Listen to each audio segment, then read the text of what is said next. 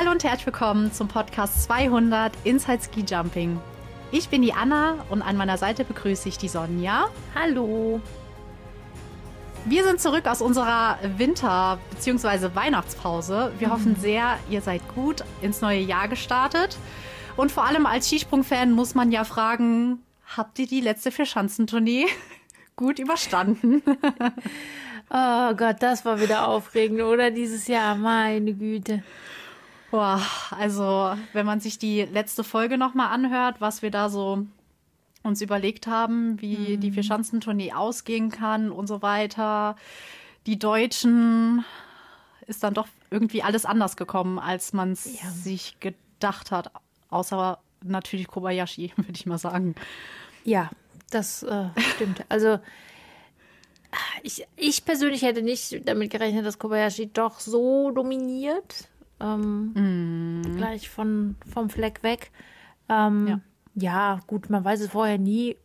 Ich denke, insgesamt kann man sagen, unsere, ja, wie soll man sagen, unser Vorausblick zu sagen, dass es für die Deutschen dieses Jahr oder letztes Jahr dann sehr gut steht, war ja jetzt nicht falsch. Es sind ja auch, ich meine, vierter nee. Platz, fünfter Platz in der Gesamtwertung ist ja, ist ja sehr, sehr gutes Ergebnis auf jeden Fall. Ähm, aber ja, ein bisschen mehr, ähm, ja, wie soll man sagen, ne? Äh, dranbleiben über längere Zeit ganz vorne wäre auch cool gewesen. Hätte ich schon erwartet, ja, ein Stück weit, ne? Ja, eigentlich schon. Also ich glaube, da war der Druck insgeheim dann doch zu groß und finde ich sehr, sehr schade. Das hat Tani auch einmal gesagt, dass ein Kobayashi, dadurch, dass er halt im deutsch-österreichischen Universum ist, kriegt er halt wenig mit, was so medienmäßig so um ihn herum geschieht, weil er das meiste sowieso nicht versteht.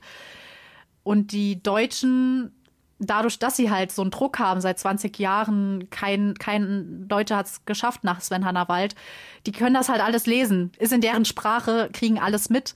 Und ich glaube, das würde, das hat sogar den härtesten, so wie jemand wie Karl Geiger, obwohl er mental sehr, sehr stark ist, doch, glaube ich, irgendwie schon auch mitgenommen, würde ich mal so sagen. Ja, kann sein, natürlich, ne? Es kann sein. Hm. Das ist irgendwie, Und die, ich, ich frage mich halt immer, warum es dann nicht. Ich meine, er war wirklich vorher auch besser und Kobayashi hat ja jetzt auch nicht von Anfang an eine perfekte Saison hingelegt. Das muss man ja auch mal sagen. Deswegen nee. habe ich bis zum Schluss nee. eigentlich schon ein Stück weit oder sagen wir mal bis Innsbruck in Anführungsstrichen, also bis zum dritten Springen dann in Bischofshofen, was ja eigentlich Innsbruck gewesen sein sollte, ähm, hatte ich schon gedacht, oh, mal gucken, ob er es wirklich durchbringt bis zum Schluss. Aber hat ja dann am Ende geklappt. Ähm, aber so eine Souveränität an den Tag zu legen, Respekt auf jeden Fall. Mhm mega krass. Ja, ich weiß nicht, ob, ach, ich war, keine Ahnung, was jedes Mal das Problem bei den Deutschen ist. Ich habe mich dieses Mal einigermaßen ferngehalten, muss ich sagen, von diesem ganzen Medien-Heckmeck, weil der mir sowieso immer nur auf den Keks geht. Also die eine oder andere Schlagzeile, die ich gelesen habe, habe ich nur im Kopf geschüttelt und gedacht, sag mal, geht's noch? Aber, ähm, ja. Ja, weiß ich nicht, war halt irgendwie nicht so. Eisenbichler, muss ich sagen, fand ich dieses Mal deutlich stärker, als ich es zunächst mal vermutet hätte. Bei ihm, finde ich, ist immer so ein bisschen mehr die Gefahr, dass dann doch mal einer dabei ist, wo er dann zu sehr will und dann geht's ja. in die Hose. Das hatten wir eigentlich diesmal nicht, ne? Also, das hat mich schon sehr positiv überrascht, finde ich. Ja, er ist halt doch, also ja, es war besser, aber es war immer noch so, dass man nicht davon ausgehen konnte, dass er zwei richtig gute Sprünge macht, weil er sich viel zu viel unter Druck setzt. Er ist schon besser geworden. Das war vor ja. einem Jahr, zwei viel, ja. viel schlimmer. Genau. Aber bei, ähm, das war zum Beispiel in Garmisch richtig gut, also dass er da Zweiter geworden ist. Zweiter? Gott, ich habe schon alles abgehakt. Oh, ich glaube, Zweiter. ja. Ähm, das hätte ich niemals gedacht. Hat mich auch so, so sehr für ihn gefreut, dass er ähm, dass er das im Windschatten von Karl Geiger nach Hause bringen konnte, weil eigentlich hat der Fokus komplett auf Karl gelegen.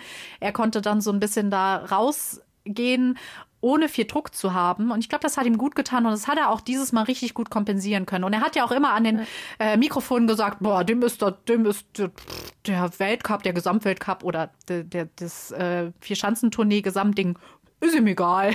Guckt da nicht drauf. Also er war schon, schon eine coole Socke. Ja, wenn es denn tatsächlich auch so ist, dann dann ist es ja gut, aber vielleicht hat Ja. er selber nicht unbedingt jetzt sich selbst in, in dieser super Favoritenrolle gesehen. Ähm, Ja. was mich sehr, also du hast ja dann irgendwann gesagt, okay, äh, Kobayashi macht nochmal den Grand Slam. Ja. Ja, habe ich, hab ich sofort gedacht. Während ich gesagt habe, äh, ich glaube, hinten raus wird's Lindwig noch. So, jetzt hatten wir beide Unrecht. Ähm, ja, tatsächlich. Wir Hab ich ich habe wirklich nicht gedacht, dass es Kobayashi. Ich habe gedacht, da muss doch noch irgendwas kommen irgendwie so. Und Lindwig so aus dem Windschatten, so leise hinten dran irgendwie noch. Ja, war dann am Ende doch nicht so. Ähm, verwunderlicherweise hat dann die, das letzte Springen äh, jemand äh, gewonnen, mit dem gar keiner gerechnet hat. Also, was? Du sitzt du so da, das gibt's ja gar nicht, ja. Äh, Daniel Huber, wow, cool. Aber umso schöner, ey. Also, das hat einen. Also, ich bin jetzt kein Österreich-Fan oder so. Aber das hat mich so gefreut. Also ich habe mich, glaube ich, für noch nie jemanden äh, außer den Deutschen so gefreut für, wie für Daniel Huber, weil der hat das, der hat einfach so abgeliefert und hat es einfach so verdient. Und dann auch noch in Bischofshofen. Es waren eigentlich keine Zuschauer da, aber sie haben da mit den Vuvuzelas da gestanden und haben ihn gefeiert und so weiter. Es war einfach, es war ein super toller Abschluss. Ja, das war auf jeden Fall echt cool gewesen. Ähm, und auch wieder so typisches, finde ich, so typisches äh, Vierschanzentournee-Flair, dass man, wie wir das ja schon so viele Jahre immer hatten, dass man dachte, oh, jetzt muss er doch den, den vierten auch noch gewinnen. Jetzt, diesmal klappt's, diesmal Ja. klappt's. Ja. In dem Falle, wir hatten es ja jetzt schon dreimal und Kobayashi hat es ja auch schon mal gehabt. Meine persönliche Vorstellungskraft hätte es komplett gesprengt, wenn er das jetzt nochmal geschafft hätte. Aber dass es am Ende Ja. dann doch immer nicht klappt und du denkst so, ja, krass, es ist eigentlich genauso, wie es all die Jahre auch war. Ähm, auch dieses Mal, irgendwo hängt es dann am Ende immer. Und diesmal war es Ja. dann eben bei Daniel Huber, an dem es gehangen hat. Aber trotzdem war es alles in allem eine sehr spannende Tournee. Ähm, Oh ja. einziger, ja, wie soll man denn sagen, einzige Sorgenkinder. Ja, die Polen. Was ist denn mit den Polen Boah. los? Also, Ja. ich weiß nicht, was da los ist, keine Ahnung. Kommt wahrscheinlich Also- alles zusammen. Ne? Ja, glaube ich auch. Also an sich, also allein schon, dass Kam jetzt doch letztendlich gesagt hat, dass er paus pausiert, das heißt schon was. Also es macht, es macht kein Athlet einfach so und steigt aus der Vierschanzentournee aus. Also ich denke, der hat halt auch noch Olympia im Nacken. Man weiß ja auch nicht, wie lange so jemand noch weiter springt, ob er noch mal ein Olympia mitkriegt. Ja. Es sind ja dann noch mal vier Jahre. Ähm, deswegen denke ich, hat er das noch mal im, so ein bisschen im Nacken gehabt. Eine Vierschanzentournee, denke ich, kann er jedes Jahr noch mal mitspringen. Oder zumindest mal nächstes Jahr zum Beispiel noch mal und so weiter. Aber dass jemand aussteigt, das heißt schon was. Ähm, ja, was mit den anderen ist, war auch immer wieder unterschiedlich. Piotr Jüla war auch mal gut, mal nicht so gut. Also es war irgendwie, das alles so schwankend. Ich, es, es geht mir nicht in den Kopf rein. Nee, mir auch nicht. Und man muss auch einfach wissen, in Polen ist Skispringen ganz groß dabei. Und da geht's richtig rund. Also die haben wirklich keinen Spaß momentan. Ähm, das macht wirklich keinen Spaß. Da geht's auch medial, denke ich, sehr ab. Ähm, die Polen Oh, ja. verstehen da so euphorisch und so, ja, wie soll man sagen, so sehr sie ihre Helden dann auch feiern in guten Zeiten, so sehr kann sich das auch ins Gegenteil verkehren. Ähm, ich bin mal gespannt, wie es äh, in Polen weitergeht, aber natürlich hoffen wir, dass sie alle wieder möglichst schnell äh, ja wieder dahin kommen, wo sie einfach hingehören. Ja, also Kamils doch aus der Vierschanzentournee auf halber Strecke wegen schlechter Leistung raus ist ja auch was, das du ja vorher auch nicht dir vorstellen können irgendwie. Ne? Nee, weil er Titelverteidiger war. Letztes Jahr hat er noch Ja. gewonnen. Und dieses Jahr war er bei zwei Springen dabei und musste dann und hat dann aufgehört. Ja, Hammer. daran sieht man halt auch, wie schnelllebig diese Sportart einfach ist und wie schnell es auch von gut zu schlecht sei, gehen kann. Hm. Und ich glaube, das war auch so das, was bei den Deutschen auch so das Thema war. Jetzt jemand wie Karl Geiger oder auch Markus Eisenbichler, die sind in einer guten Form und du weißt nicht, wie es nächstes Jahr ist. Jetzt wäre der perfekte Zeitpunkt gewesen, es zu schaffen, die Vierschanzentournee zu gewinnen, weil sie wirklich in einer guten Form waren. Nächstes Jahr kann das Ganze schon komplett anders aussehen, weil es so schnelllebig ist. Ja, oder es kann aber natürlich auch sein, dass nächstes Jahr einfach ein anderer da ist, der der es dann schafft, Der's ne, sage ich jetzt Ja. mal, oder der dann wieder ganz vorne ist. Haben wir dieses Jahr auch gesehen, dass dann plötzlich ein Underdog kommen kann, der auf einmal äh, den anderen ja, nicht davon springen, aber zumindest mal ganz weit vorne mit dabei ist. In diesem Fall war es ja ein Slowene, Lovro Cross, Hm. der dann leider ein bisschen Pech hatte. Schrägstrich Bischofshofen Auslauf. Mehr sage ich dazu jetzt nicht. ähm, dem dadurch halt noch eine bessere Platzierung in der Gesamtwertung ähm, verloren gegangen ist durch diesen Sturz. Das ist für mich so der, der Mann des Wettkampfs sozusagen oder dieser ganzen, also neben natürlich dem Sieger, aber wirklich super Leistung hin, hingelegt und ähm, Ja.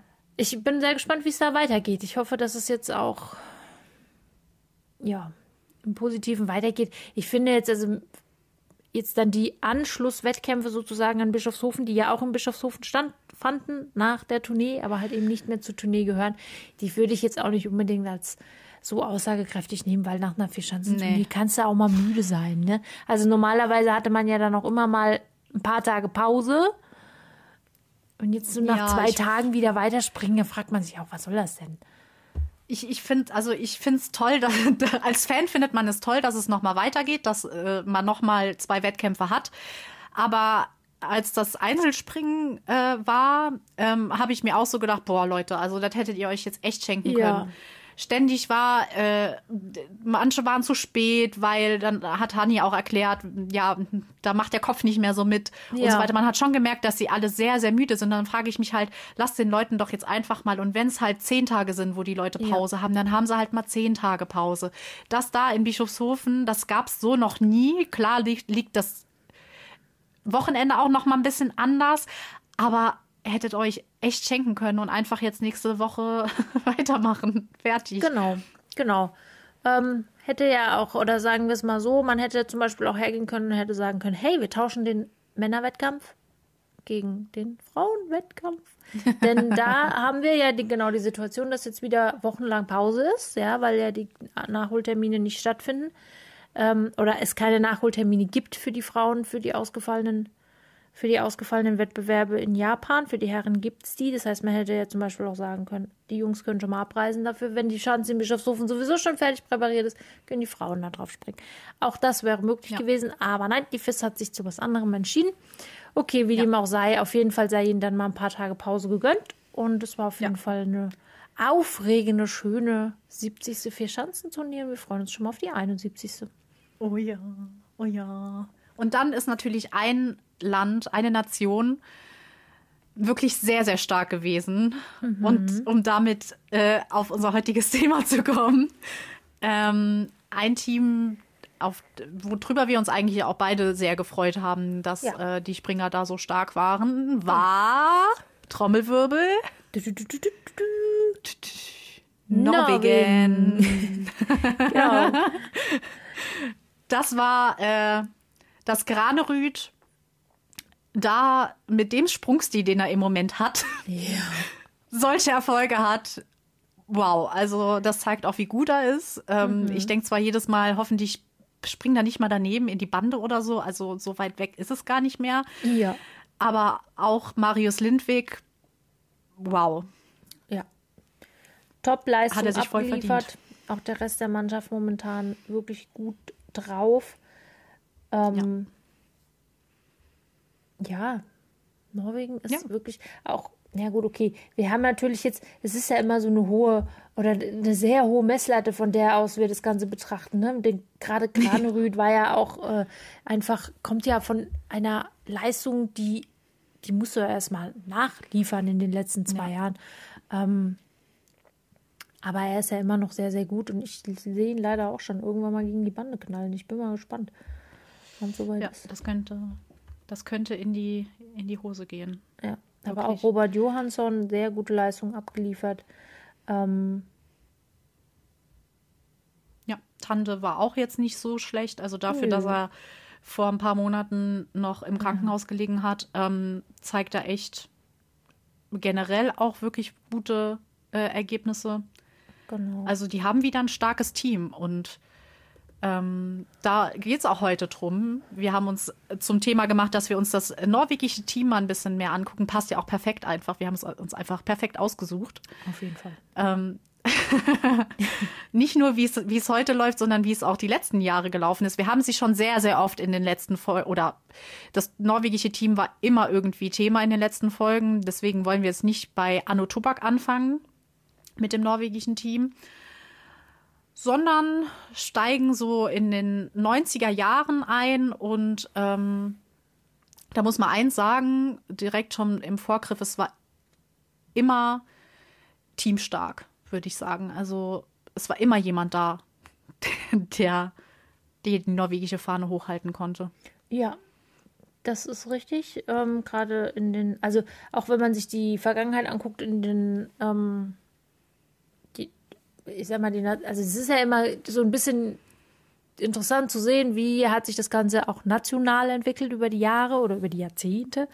Ähm, mhm. Da ist das, also kristallisiert sich das auch sehr stark raus. Ich finde fast mehr als bei anderen Nationen, die wir bis jetzt äh, besprochen haben, dass es immer so Einzelne gab, die ganz, ganz weit vorne waren, also die alle anderen dominiert haben, aber doch immer eine sehr große Bandbreite. Ja. Ja. Ja. Ähm, das hat sich, also es kann, man kann eigentlich fast, und auch immer über einen langen Zeitraum, ne? Das ist auch so ja. eine Sache. Also äh, man kann es eigentlich fast nach Jahrzehnten abgrenzen, zu sagen, in dem Jahrzehnt war der ganz weit vorne, im nächsten Jahrzehnt war ein anderer Name ganz weit vorne. Und in den 90ern oder zumindest, äh, sagen wir mal, Anfang der 90er gab es eben dann einen, der ähm, so den, ich sage mal, den Auftakt gemacht hat. Ähm, und das ist jemand, den werden die meisten wahrscheinlich noch kennen, den Namen, nämlich Espen Bredesen. Mhm, genau. Genau, der Anfang der 90er Jahre auf den Plan getreten ist. Ähm, und da kann man auch gleich schon mal, weil wir es auch gerade von Polen hatten, auch in Norwegen ist es so, das ist auch, glaube ich, heute immer noch so, das war auch schon immer irgendwie der Fall, dass das Ganze auch dadurch, dass es medial oder dass es überhaupt insgesamt der Sport in der Gesellschaft doch einen relativ hohen Stellenwert hat, ähm, man halt auch immer im Fokus steht, ne? auch im medialen ja. Fokus. Und die norwegische Presse ist auch wirklich nicht leicht zu handeln. Und wenn du da mal irgendwie in der Schusslinie bist, hast du auch keinen Spaß. Und das hat auch Espen Bredesen erlebt, Anfang der 90er, als er bei seiner ersten Olympiateilnahme ähm, bei seiner ersten wohlgemerkt, ja. Also wer räumt denn bei seiner ersten Olympiateilnahme schon riesig ab? Das passiert ja recht selten. Ähm, also ja. da hat er nur den 60. Platz belegt. Das ist jetzt nicht so wahnsinnig gut, das ist keine Frage, aber trotzdem ähm, hat man ihn dann damals verglichen mit ähm, Eddie the Eagle. Und wer oh. sich mit Skispringen auskennt, der weiß auch, dass Eddie the Eagle halt einfach, ich sag jetzt mal, ja, es ist, also es ist jetzt nicht unsere Meinung, aber es schon so im Großen und Ganzen immer als Witzfigur dargestellt wird, ja. Ähm, ja, das ist natürlich uh. schon bitter, wenn du als Profisportler dann halt damit verglichen wirst, weil du halt bei deiner ersten Olympiateilnahme noch nicht so abräumen konntest. Ja. Aber da sieht man, wie, wie groß der Druck letztendlich war. Ja. Und es ist auch gut, dass er sich davon nicht abbringen gelassen hat, weil irgendwann kamen ja dann die Riesenerfolge. Also und es hat auch ja gar nicht so lange gedauert. Genau, es hat gar nicht so lange gedauert. Schon 1993 bei der Ski-WM in Forlun wurde er Weltmeister von der Großschanze und zwei Tage später dann auch mit der norwegischen Mannschaft äh, Weltmeister.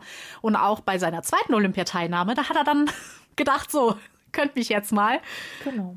In Lillehammer, da hat er ähm, Gold geholt vor seinem Landsmann Ottesen, weil Ottesen, Lasse Ottesen war mit ihm sozusagen, also die beiden waren, also es war nicht nur der, der Pretesen, der wirklich richtig, richtig gut war, sondern er hatte dann wirklich auch einen Teamkollegen, ja. die sich das so ein bisschen geteilt haben, was ich auch immer gut finde, dass nicht nur einer im Fokus steht, sondern dann auch noch ein zweiter da so um die Ecke kommt, der, äh, der das dann mit einem teilt. genau, ja klar, ist ja, ist ja auch wichtig, ne? damit du auch nicht immer nur der Einzelkämpfer bist und wie oft haben wir das schon gehabt, dass hinten dran dann nichts mehr kam und dann ist der eine weg, weil er, keine Ahnung, zu alt ist oder verletzt ist oder sonst was und auf einmal stehst du da, ne? Das ähm, ja. gab es da nicht.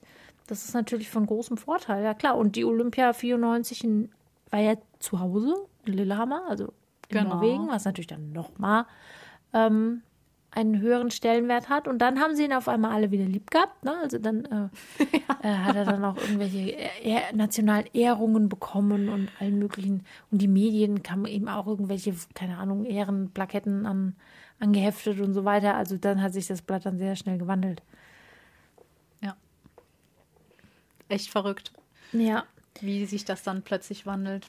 Genau. Ähm, unglücklicherweise ist die, die Hochzeit des Espen Bredesen relativ schnell zu Ende gewesen, was aber daran lag, dass er sich ähm, ja Mitte der 90er, also so drei, vier Jahre nach seiner großen Zeit quasi, oder nachdem es richtig losging, verletzt hat, ganz blöd verletzt hat mhm. am Hals und das halt so ein bisschen, Hals, ja. ja. so der Knackpunkt war, ne, und er sich da nicht mehr so richtig ähm, von erholen konnte und es immer wieder zu Problemen geführt hat, sodass er dann in den darauffolgenden Wettkampf, Weltcups nicht mehr, also Welt, Gesamtweltcup sozusagen, ja, nur so ein ich sag mal, unter ferner Liefen halt stattgefunden hat, auch keine schlechten Ergebnisse. 94, 95 war 15. im Jahr drauf, 13. Mhm. Das ist ja nicht schlecht, aber ja, das hat dann leider, ging dann doch schneller zu Ende, als man sich es gewünscht hätte ich glaube, gerade in so einer in so einer Nation braucht man halt auch einfach Siegspringer und die hatte man dann zu der Zeit einfach nicht. Also man hat dann schon gemerkt,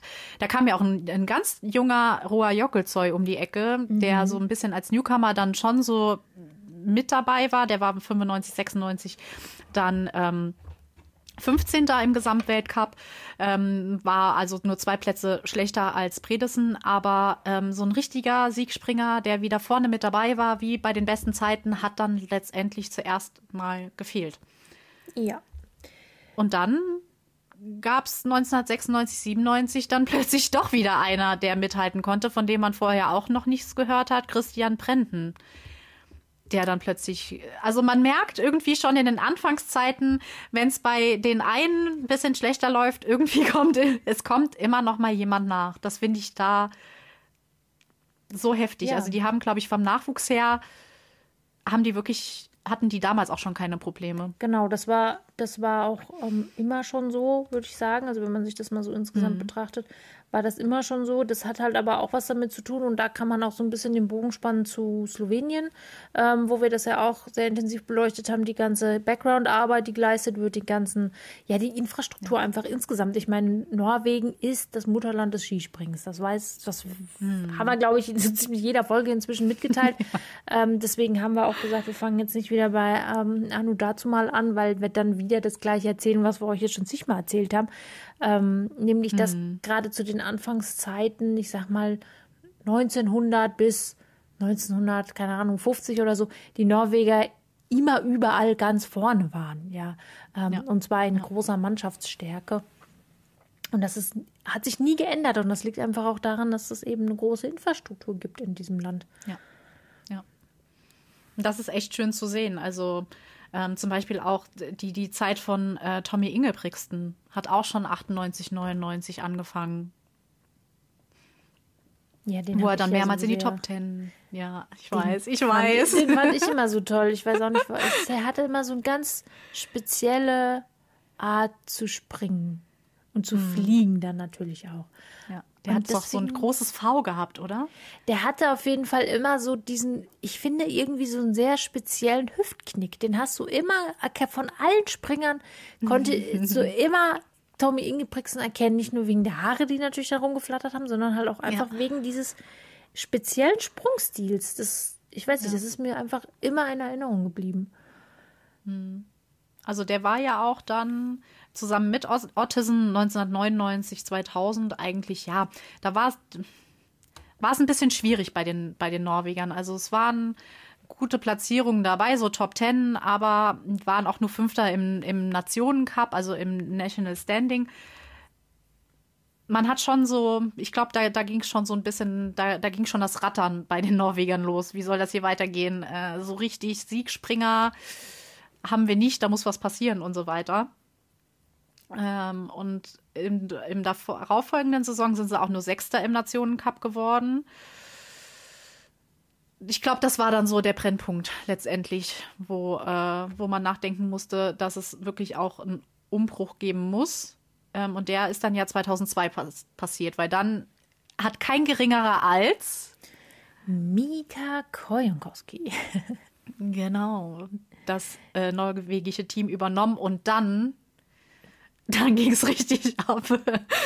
Ja, das ich war. glaube, was der anfasst. Das, das war damals auch so, ne? Der, der war ja damals noch bei den Finnen gewesen. Mhm. Ähm, und das war auch die Zeit nach Reinhard Hess, wo es auch in Deutschland so schwierig wurde, langsam. Mhm. Und man sich halt auch überlegen musste, wie geht's weiter. Ähm, und ich erinnere mich, dass es auch da so ein bisschen die Thematik gab, ob man Mika Kolonkoski, bei dem man aus Finnland wusste, wenn der kommt, dann ist das ein Erfolgsgarant. Das weiß man einfach, ja. Ähm, ob man ihn in. Deutschland engagieren soll, ja oder nein. Die Deutschen haben es nicht gemacht. Die Norweger waren so clever und haben es gemacht. Und dann hat äh, Kojonkoski halt Kojonkoski-Dinge getan, nämlich das äh, norwegische Skispringen in einer Geschwindigkeit wieder an die Spitze zu katapultieren. Das ist schon aller Ehren wert. Ja, ja. Also was der anfasst, also ich glaube, was der anfasst, da, da, da, da werden Siegspringer draus. Also Ja. das ist kaum zu glauben. In, ne- also eine Saison, also seine erste Saison, die war schon sehr gut. Also die andere, also jemand nach, nach und nach, sage ich mal so. Äh, da waren Pettersen, äh, Romeuren und auch Jockelzoy wirklich wieder Siegspringer. Da wurden wieder Siege eingeholt. Da, äh, die waren im Nations Cup auf Platz drei und so weiter. Ähm, haben äh, bei, der Neu bei der deutschen Ski-WM in Val di Bronze geholt. Also es gab wieder Erfolge. Aber die krasse Saison, und ich glaube, das war einer der Saisons der Norweger, war eine Saison später, 2003, 2004, weil Ja. da ging es dann richtig ab. Das, das ist ja auch eine Saison oder eine Saison, die uns, glaube ich, oder die mir auf jeden Fall immer noch im, im Kopf bleibt. Äh, Gerade Roa Jockelzoy ähm, oder auch Romeuren, es sind ja Namen, norwegische Namen, die einem als äh, Skisprung-Fan immer im Kopf bleibt. Was die da auch abgeliefert haben, also pff, Ja, definitiv. Ähm, jetzt wundert man sich vielleicht, ja, wie hat er das denn gemacht, ne? Der, so, wie geht das denn plötzlich? Weil es muss ja, also was er halt getan hat, was Mika Kolenkowski gemacht hat, das hat er, glaube ich, auch immer gemacht, wofür er auch ähm, nicht immer nur auf, ja, wie soll man sagen, äh, Freunde gestoßen ist. Deswegen war es durchaus auch, oder ist, mein Gott, er ist ja, ist ja noch da. Also es hat zwar inzwischen eine andere Aufgabe, aber ihn gibt es ja noch. Ähm, ist einfach das komplette System auf links zu krempeln, ne? Und halt nicht nur zu sagen, okay, was sind die Springer, ich trainiere die jetzt, sondern ähm, hat Sichtungswettkämpfe im ganzen Land ähm, vorgenommen, hat geguckt, was ist, was ist die Substanz und ähm, das ganze Ding dann mal umzubauen, da musst du natürlich halt auch als nationaler Verband die, die Eier für haben, sage ich jetzt mal, und ähm, das dann auch mal auf die Probe stellen zu lassen von jemandem, der Ahnung davon hat. Das haben die Norweger getan. Und sie haben sehr schnell, wie wir ja jetzt gerade schon gesagt haben, die Lorbeeren dafür geerntet. Und gerade die Saison 2003, 2004. Ähm, also um es mal zu vergleichen oder mal so eine kurze, ja, einen Bogen zu kriegen, wie das denn ausgesehen hat. Ende der 90er Jahre ging es stetig berg- bergab, wenn man sich anschaut, die Top 50 äh, im Weltcup. Da hatten im Jahr 99, 2000 waren es noch fünf Norweger, die im Gesamtweltcup unter den 50 Besten waren. Ähm, im, Im Jahr 2001, 2002 waren es nur noch drei. Das ist schon wirklich sehr wenig. Das ist, glaube ich, auch, würde ich jetzt fast mal behaupten, am wenigsten von allen gewesen, von allen Jahren. Äh, und dann im Folgejahr ist das Ganze nach oben geschossen und in den nächsten zwei Jahren hatten wir dann jeweils neun Norweger unter den Top 50. Also das ist schon eine Verdreifachung. Und ähm, das spricht ja für sich, da muss man ja gar nicht viel zu sagen. Ja, genau. Also gerade auch, dass man nicht nur Einzigspringer hatte, auf den sich alles auch da wieder stürzt, sondern immer eine komplette, also nicht eine, nicht, nicht eine komplette Mannschaft, aber doch wieder eine komplette Mannschaft dahinter hat. Ja. Da hat ein, ein Jockelzoy äh, siebenmal gewonnen, ein Romeuren hat zweimal gewonnen, Pet, äh, Pettersen hat viermal gewonnen. Also es war nicht immer nur ein Siegspringer und ich glaube, das macht es bei dieser Nation auch sowas von aus, diese Teamstärke, die die immer wieder, egal wie es gelaufen ist, doch immer wieder an den Tag gelegt haben. Also ein sehr, sehr teamstarkes Team, das nicht nur aus Einzelkämpfern besteht, sondern auch in sich geschlossen ist. Und ich glaube, da hat auch Mika Koljonkowski einen riesen, riesen Anteil dran, dass er aus dieser Nation, aus diesen Springern ein, ein Team gebildet hat. Das hat man ja auch, auch in Finnland damals schon gesehen, ne? dass es Ja. eben nicht nur den einen gab oder zwei, sondern eben immer mehrere gab und man auch immer geguckt hat, dass man muss halt auch eine Struktur schaffen, die sicherstellt, dass hinten dran immer neue Leute nachkommen, ja. Und das geht halt genau. halt dann auch schon bei den Kindern los. Das ist nun mal so. Ähm, wenn du ja. gute Nation, also Leute im Weltcup haben willst, musst du bei Kindern anfangen, die gut zu trainieren. Du musst Strukturen schaffen, du musst Möglichkeiten schaffen, dass Kinder überhaupt Skispringen können und so weiter. Das ist natürlich in Norwegen einfach, weil Norwegen halt nun mal eine Wintersportnation ist. Äh, anderen, mhm. anderen Ländern ist das nicht ganz so leicht ähm, oder konzentriert sich das eher auf also einzelne Standorte. Norwegen ist da natürlich sehr gut aufgestellt. Ähm, und dann musst du diese Kinder, die dann irgendwann zu, zu Erwachsenen, jungen Erwachsenen werden, auch finden. Und das hat er getan. Und da kamen dann natürlich auch ja. Namen hervor, die wir alle noch kennen, wie Tom Hilde, wie Anders mhm. Jakobsen, mhm. diese, diese, ja, wie soll man das nennen, diese junge, doch so ein bisschen wilde Bande genau. an Athleten, die schon ihren eigenen Kopf hatten, aber dann eben auch ähm, eine sehr, sehr gute Mannschaft gebildet haben. Genau. Und die kamen halt auch wie Phoenix aus der Asche plötzlich da so raus. Also wenn man sich auch äh, Anders Jakobsen anguckt, der dann äh, 2006, 2007 überragend ja. war. Vorher ja. ist er nicht wirklich aufgetaucht. Und nee, der war einfach Klempner. Also der war einfach ja. im Hauptberuf Klempner. Das war kein Profisport, sondern das war halt. Und ja, Mika hat ihn gefunden Der und hat ihn dann zu, zu einem Vierschanzenturniersieger gemacht. Und das war ja sogar noch eine richtig interessante Vierschanzentournee, mhm. ähm, weil er ja eigentlich nur in Innsbruck gesiegt hat und den Platz zwei in Biho bekommen hat, sonst Top Ten war, hat aber trotzdem die Vierschanzentournee gewonnen. Da hatten wir ja letztes Mal noch die Rede gehabt, dass es mhm. auch mal mhm. so Vierschanzentourneen gab, wo nicht immer der Sieger dann letztendlich auch den Gesamtdings äh, ja. geholt hat.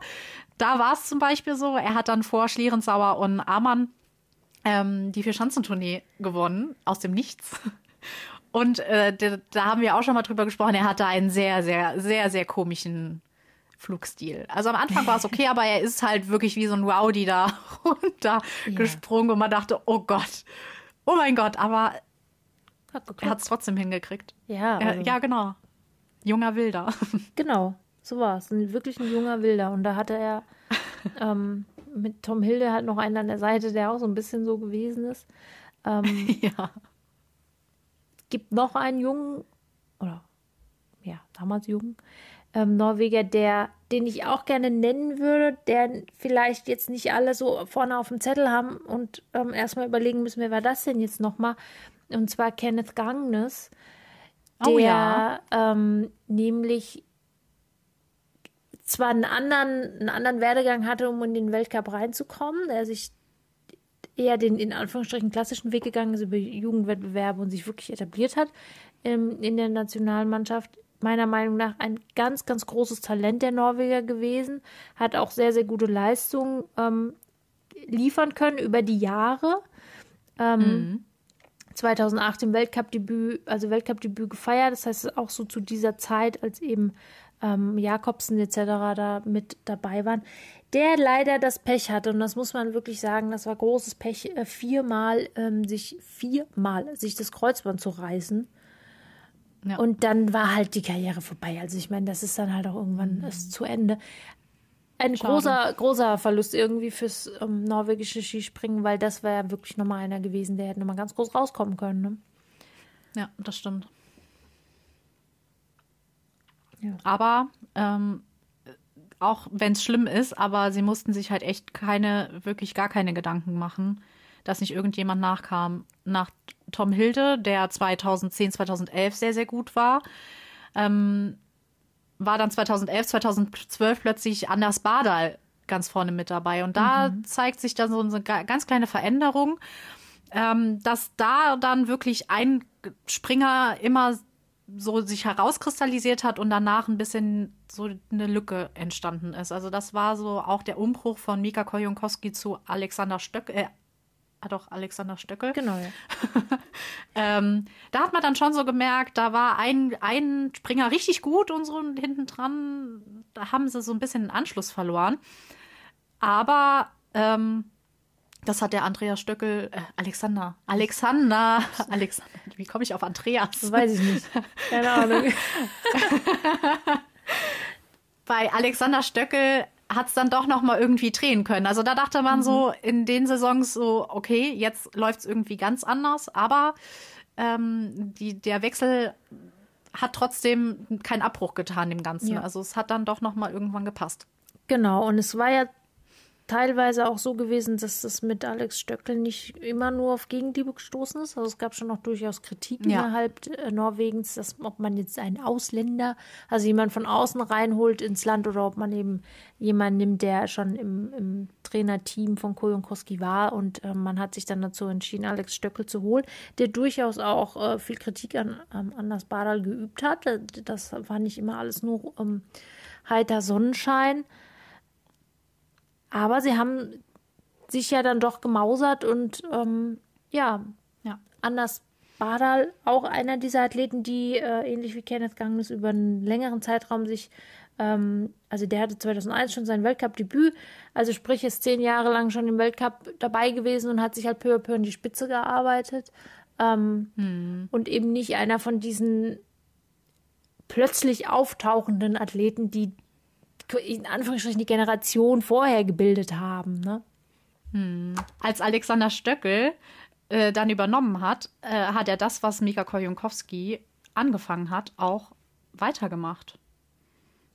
Und konnte, war ziemlich erfolgreich. Also da verstehe ich den Gegenwind in Norwegen gar nicht so wirklich. Ja, das hat man ja vorher nicht unbedingt gewusst. Also hinterher ist man ja immer schlauer, ne? Aber in dem Moment dachte man, "Hö, muss das Ja, jetzt ja. sein? Muss man da jetzt jemanden holen, der noch nicht so Also dabei ist wirklich. oder nicht? Das, ja, wie das halt immer so ist. Also wirklich immer dieses Rumgemeckere.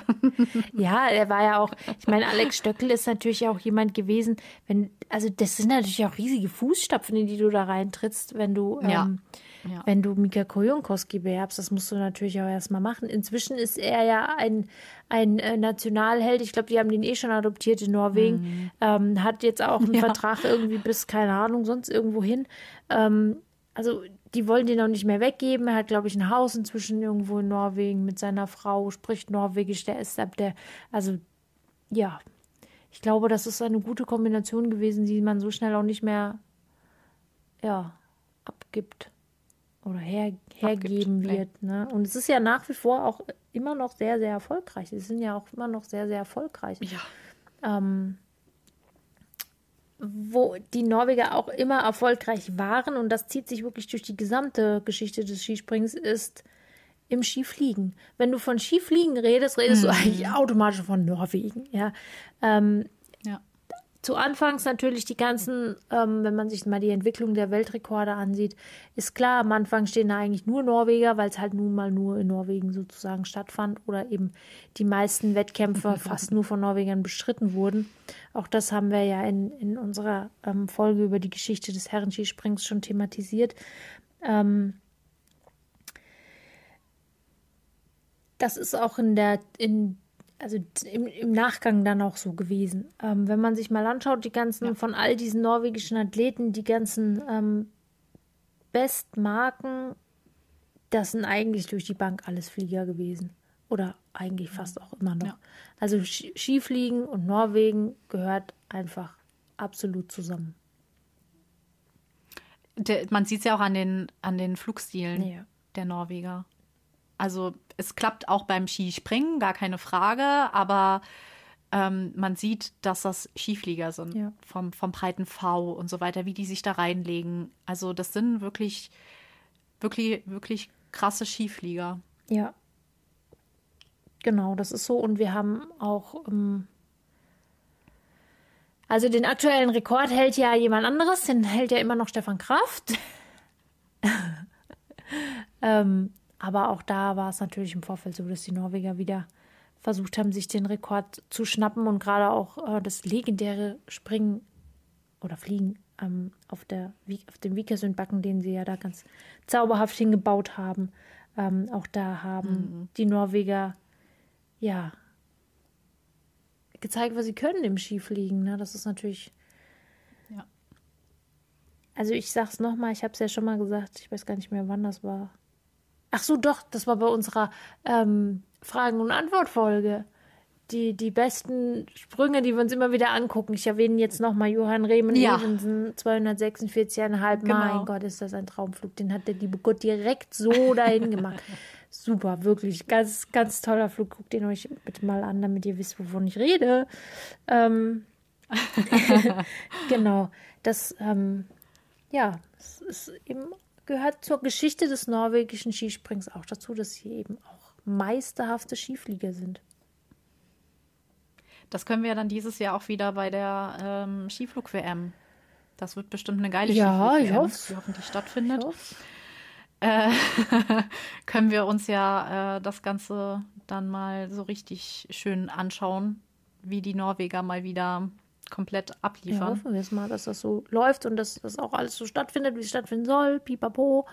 Ähm, ja. Aber wir sind natürlich sehr, sehr gute Dinge. Jetzt gibt es natürlich noch, ein, natürlich. noch einen äh, Aspekt, den wir natürlich auch noch mit betrachten müssen. Und das sind die Frauen. Genau. Das hat mich sehr überrascht, muss ich sagen. Also es hat mich ja dieses Jahr überrascht, dass die nur mit drei Personen immer so mit dabei sind, weil ja Maren Lündby äh, diese Saison nicht mit dabei ist. Aber es zieht sich eigentlich schon die ganzen Jahre so. Das ist immer nur so ein, zwei, drei. Also die, die sind jetzt beim Darmskispringen, sind die Norweger gar nicht so die, nennen sie jetzt mal vorherrschende, vorherrschende Macht. Das hat mich doch sehr überrascht. Ja, das stimmt. Aber da finde ich, ist die Parallele auch ähnlich wie beim Herrenweltcup. Ähm, wir reden ja über den, also wenn wir über den Frauenweltcup springen, äh, sprechen, der ist ja noch sehr neu. Also jetzt, ne, wenn man mal die Zeitleiste mhm. betrachtet, ist er ja relativ neu und es ist so ein bisschen ähnlich wie bei den ähm, beim Herren auch gewesen, dass du zwar in den ersten Jahren immer ähm, welche auch mit ganz vorne dabei hattest, aber eben nicht ganz oben dabei hattest, ja. Also ähm, und so ist es bei den Damen eigentlich, finde ich auch, dass ähm, die die ich sag mal, die ersten und zweiten sind dann meistens andere gewesen. Aber die konstant, eine konstant immer dabei, ja, mit, oder mit dazu agierenden Nationen waren eben auch immer die Norwegerinnen. Und was eben den norwegischen Skispringen, was man denen schon zugute halten muss, ist, dass sie, glaube ich, schon, was das Damen-Skispringen betrifft, im Hinblick auf Gleichberechtigung ähm, eigentlich schon Vorreiter sind.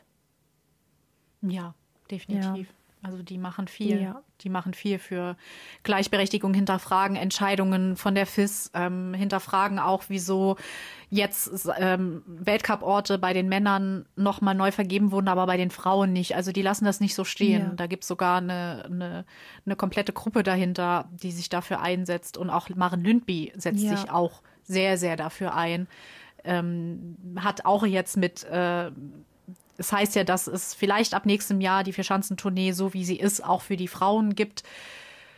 Und ist auch skeptisch und hinterfragt viel und lässt es nicht ja. so stehen. Also sie ist da auch eine, eine große Vorreiterin und obwohl sie Pause macht, ist sie, glaube ich, jetzt auch eine ganz, ganz wichtige ähm, Figur, was das, ja, die Werbung und auch das, wie soll man es sagen, ja, ähm, Jesus den, den, den, das, Ski, das Skispringen der Frauen halt so ein bisschen auch repräsentiert genau. und auch weiterbringen will. Und das finde ich sehr, sehr toll, dass sie da nicht sagt, oh, ich mache jetzt mal Pause, will jetzt nichts mehr sehen, sondern sich da sehr, sehr viel, viel für einsetzt. Ja, genau, dass sie eben auch äh, die Stimme für die Athletin ist.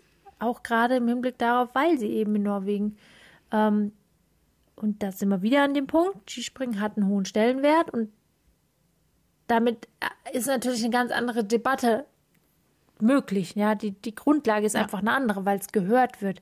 Ähm, die, diese Diskussion gibt es aber auch schon seit Ewigkeiten. Also schon vor 15 Jahren hat ähm, Annette Sagen, auch ein großer Name im Frauenskispringen seit jeher, mhm. ähm, genau diese Diskussion geführt, auch öffentlich geführt in Norwegen über die, über die Gleichberechtigung von Frauen im Sport. So ist es dann am Ende, äh, so hat sich das Thema dann breitgetreten sozusagen. Ja, also auch darüber, ähm, es ist im Grunde ist das genau das gleiche, was wir jetzt wieder haben. Ja, wegen den Skifliegen können die Frauen Skifliegen, bla bla bla. Dieser ganze The dieses ganze Theater äh, hatte Annette Sagen vor 15 Jahren auch schon durchgerödelt, ähm, hm. als sie als Vorspringerin im, in, in Vikersund gestartet ist bei den Männerwettkämpfen.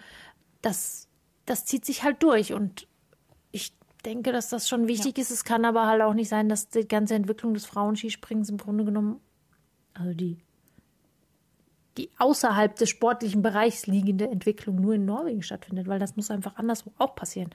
Aber es passiert halt Ja. fast nur da. Leider. Ja. Genau, und ja, Annette Sagen, wie gesagt, ist eine der großen Namen des Frauenskisprings insgesamt und eben auch der Norweger, die ähm, Norwegerinnen. Ähm, linear ebenfalls eine, die von vorne oder von relativ Anfang an, und mit Anfang meine ich jetzt mal den Anfang des, ähm, des Weltcups der Frauen, ähm, mit dabei war. Inzwischen beide nicht mehr, nicht mehr dabei. Jetzt hat mit Maren Lündby gibt es natürlich eine, die auch diese, diese Entwicklung mitgemacht hat, ne, die im Continental Cup gesprungen ist, die die erste Frauenweltmeisterschaft mitgemacht hat, die den, die Einführung des Gesamtweltcups mitgemacht hat und die jetzt eben auch ähm, ihre, ihre große Zeit feiert. Oder zumindest das, sagen wir mal, bis letzte Saison. Diese Saison macht sie ja Pause, was nächstes Jahr ist, muss man jetzt halt mal gucken. Aber ja, ein ganz großer Name, ne? Ja, und hat auch da halt einen richtig tollen Maßstab und ein richtig tolles Zeichen gesetzt, dass sie jetzt Pause macht. Mal, Ich will jetzt nicht da zu weit reingehen in das Thema, das ist auch nochmal ein Thema für sich, aber dass sie sagt, wieso soll ich jetzt, ähm, ich habe zugenommen, wieso soll ich jetzt mir eine Crash-Diät machen, um wieder bei einem Skispringen mit dabei zu sein und dadurch vielleicht eine, eine, eine schlechte Essgewohnheit mir antrainieren, nur um, um wieder leistungsfähig zu sein. Das traut sich auch nicht jeder, Das stimmt. äh, zu sagen, nee, ich bin jetzt nicht in Form, ich, ich bleib jetzt mal raus und das in der Olympiasaison. Ja. Man bemerke, das ist eine Olympiasaison. Und das finde ich halt auch riesig und setzt halt auch andere Maßstäbe, die das bei den Männern nicht so gibt. Die müssen sich vielleicht auch nicht so viele Gedanken um ihre Figur machen oder sonst irgendwas. Kommt ja auch noch mit dabei. Ich meine, wir sind beide auch Frauen. Wir, wir wissen, wie schwer man es als Frau auch manchmal hat, hormonell bedingt, was auch immer. Ähm, aber da dann halt auch ganz klar zu sagen, ich will das gar nicht, ich will da gar nicht den Maßstab letztendlich setzen, sondern ich pausiere jetzt und mache das ganz langsam, finde ich großartig. Al- Also Ja, das Riesenvorbild. Genau, das ist auf jeden Fall eine sehr, sehr mutige Entscheidung.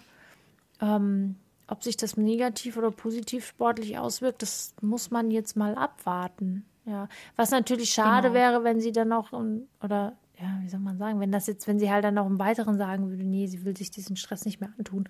Ähm, das wäre natürlich super schade, aber auch das wäre dann zu akzeptieren. Ich bin mal sehr gespannt, wie es nächstes Jahr aussieht, ob sie sich wirklich jetzt nur mal, nur in Anführungsstrichen mal ein Jahr Pause gönnt und dann weiter ähm, weiterspringen wird oder nicht? Und wenn ja, wo kommt sie raus? Ne? Also wie, wie groß ist dann die, der Abstand zum Rest des Feldes? Denn auch die entwickeln sich weiter. Also ganz klar.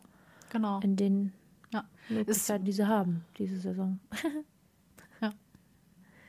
Ja, ist dann vielleicht auch mal ein Präzedenzfall zu sehen, was passiert, wenn du ein, eine Saison Pause machst. Kannst du da wieder anknüpfen? Oder ist der Abstand schon so groß, dass du es nicht mehr schaffst, dass du zwei Saisons brauchst, um wieder da, dabei zu sein? Also es wird interessant sein, wie, wie es ist. Ist natürlich immer noch mal von Skispringen zu, zu von Skispringerin zu Skispringerin Ja. anders, aber trotzdem kann man es bei ihr dann mal sehen. Was macht's aus, wenn du eine Saison nicht dabei bist. Siehst du zwar auch bei anderen, die sich verletzen und dann wieder angreifen, aber es ist jetzt dieses Mal ja keine Verletzung. Eine Verletzung hat noch mal, ist noch mal was anderes. Da musst du dich auch noch mal trauen, diese Schanze runterzuspringen, wenn du dir einen Kreuzbandriss geholt hast und so weiter. Da ist es ja jetzt einfach so, sie macht Pause ohne Verletzung und das finde ich echt, das wird interessant zu sehen, ähm, wie sich das bin ausgewirkt ja, hat. Auf jeden Fall. Also hoffen wir mal, dass es gut ausgeht und dass wir auch in den nächsten Jahren noch viel Spaß haben werden an den Sprüngen von Maren Lündby. Ähm, das würde mich auf jeden Fall sehr freuen, weil sie auf jeden Fall wirklich eine der Aushängeschilder wirklich ist des Frauenskisprings, die eben auch deutlich zeigt, es gibt eigentlich keinen wirklichen Unterschied mehr, was die Spitze angeht, zu den Leistungen der Männer. Das ist einfach so. Es ist vielleicht noch nicht die Dichte. Ja, okay, das mag so sein.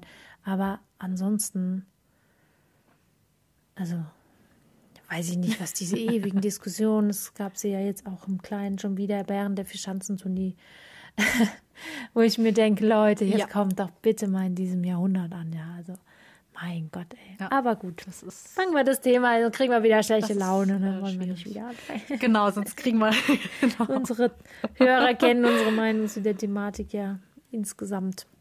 genau. Ja, Ja, was man auf jeden Fall noch nach sagen kann, ähm, auch wenn Lundby nicht dabei ist, ähm, ist es natürlich für die Norweger schon schwierig, aber ähm, Opsit, die hält die norwegische Flagge trotzdem hoch, auch in dieser Saison, hatte schon drei Podestplätze und ist siebte im Gesamtweltcup.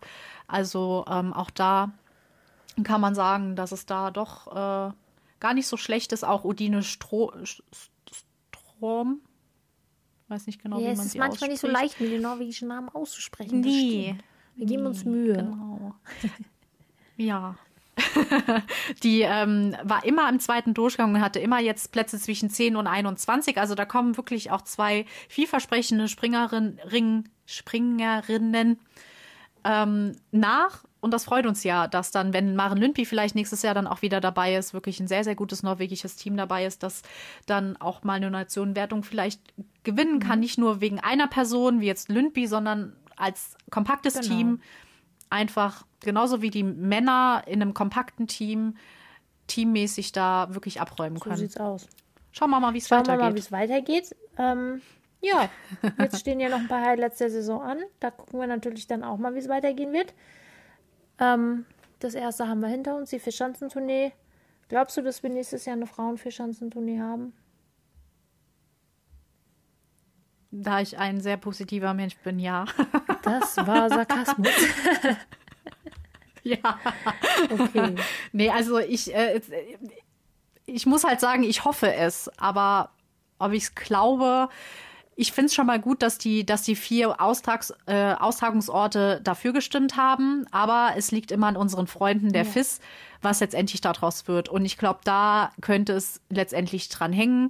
Ähm, ja, ich will es nicht weiter ausführen, weil sonst wird es böse, aber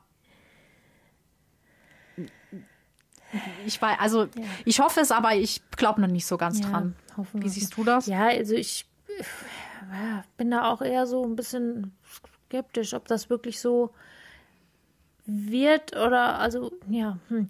oder ob man es halt wieder so gestaltet, dass es halt ja, es findet halt irgendwie statt, aber so reingequetscht irgendwie zu Zeiten, wo es halt keinen wirklichen Blick hat. Ich bin ja immer noch der Meinung, ich weiß auch nicht, ob das also wie soll man es machen, ohne dass es soll man es vor den vor den Männern springen lassen? Sieht das ist es dann nicht auch irgendwie doof? Oder wie kann man das so gestalten, dass man beide Geschlechter die gleiche Wertigkeit zuteil werden lässt? Da habe ich tatsächlich keine wirkliche Lösung und ich weiß auch nicht, ob die FIS eine findet. Ähm, muss man mal sehen. Also was ich, was ich interessant fand, was zwar die Reihenfolge letztendlich auflöst, aber dass man die vier Orte hat, aber in einer unterschiedlichen Reihenfolge. Das finde ich gar nicht so schlecht, weil dann ist, stehen sie nicht im Windschatten der Männer, sondern so als Ja, Vorprogramm, ah, stimmt. hier, komm mal, lassen Sie mal springen, sondern sie haben eigenständige Orte. Man geht dann, sage ich jetzt mal, zuerst nach Garmisch, dann nach Oberstdorf und dann nach Bischofshofen und dann nach Innsbruck, dass man es halt so irgendwie Hm. macht, dass man ähm, aus den das ich weiß gar nicht, wer das, irgendjemand hatte das mal gesagt. Das fand ich gar nicht so schlecht. Klar ist es anders, aber das hatte auch ähm, Katharina Althaus gesagt. Ihr ist es wichtig, dass diese vier Orte, Ja. es die vier Orte sind und nicht irgendwelche Orte. Und deswegen finde ich, wenn, wenn, wenn das ja dann okay, also wenn das gegeben ist, dann könnte man die Orte ja untereinander tauschen, dann kommen sie sich nicht in die Quere und jeder hat eine alleingestellte Vierschanzentournee. Ja, Vielleicht kriegen vielleicht hin. irgendwie sowas. Also wir sind sehr gespannt auf das Konzept, was da kommen soll. Wenn sie das nächstes Jahr schon umsetzen äh, wollen, dann kann es ja nicht mehr so lange dauern. Ähm, ja, gucken wir mal, ne? Schauen wir Sind mal. wir mal, wir, sind- wir sind bereit, aber uns liegt's nicht. Wie es, aber sowas von. Ja, so, dann haben wir jetzt erstmal Norwegen ähm, heute euch näher gebracht. Kleinen Rückblick auf die Genau. letzten Jahre. Man muss ja jetzt sagen Jahrzehnte, ne? Auch wenn ich mir gerade ein bisschen alt vorkomme, aber es ist leider so. Ähm, Es ist so. wir hoffen natürlich, dass es euch gefallen hat, wie immer. Gebt uns Genau. gerne ein Feedback, wenn ihr möchtet. Auf Instagram findet ihr uns wie immer unter 200 Inside Ski Jumping. Auf Twitter genauso. Ja, und dann hören wir uns bald wieder mit einem neuen spannenden Thema. Genau. Genau. Wir freuen uns schon sehr und wünschen euch jetzt noch einen schönen Genau. Tag. Bis bald. Bis, bis Tschüss. bald. Tschüss.